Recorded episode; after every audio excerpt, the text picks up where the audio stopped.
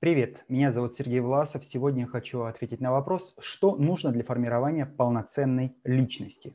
Ну вот, к сожалению, я не совсем понимаю, что значит полноценная личность или неполноценная личность. Вот где критерии полноценности или неполноценности?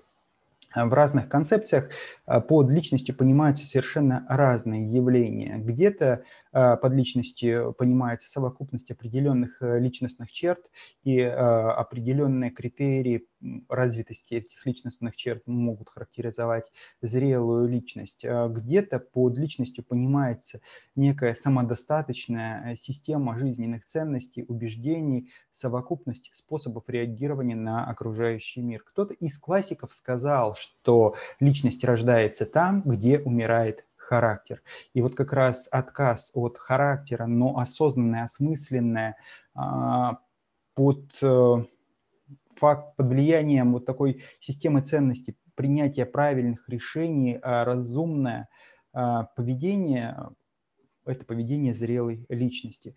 Может быть, личность – это совокупность внутренних процессов, э, сочетание определенных норм поведения, определенных традиций, стандартов. Э, вот здесь э, важно понять, какой концепции, какого взгляда научной методологии ты будешь придерживаться. В моем понимании личность – это как раз ценностно-смысловое явление, которое определяет внутреннюю зрелость человека, готовность э, к осознанию себя, готовность к осознанию окружающего мира и э, конструктивной созидательной деятельности по а, развитию, совершенствованию тех отношений, тех а, процессов, а, в которых он находится. Соответственно, что нужно для развития, для формирования полноценной личности?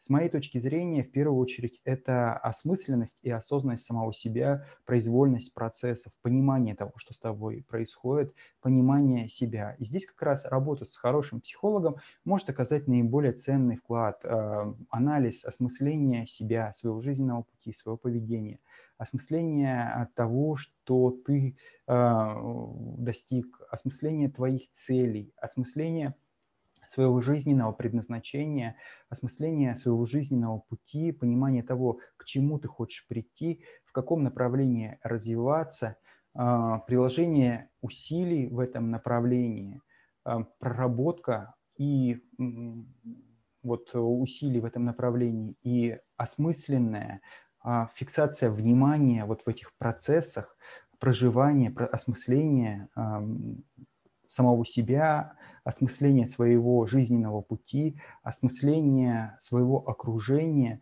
вклада в окружающий мир, вот это и является основанием для такой зрелой, самодостаточной личности. Личности, которая, с одной стороны, не зависит от окружающего мира, а зависит от а, своих целей и своих внутренних а, предназначений, своей миссии, но, с другой стороны, она не абстрагирована от окружающего мира, а созидательно относится к окружающему миру, помогает ему в исправлении тех сложностей, которые существуют, накопленных ошибок, помогает э, развитию общества, поддержанию окружающих.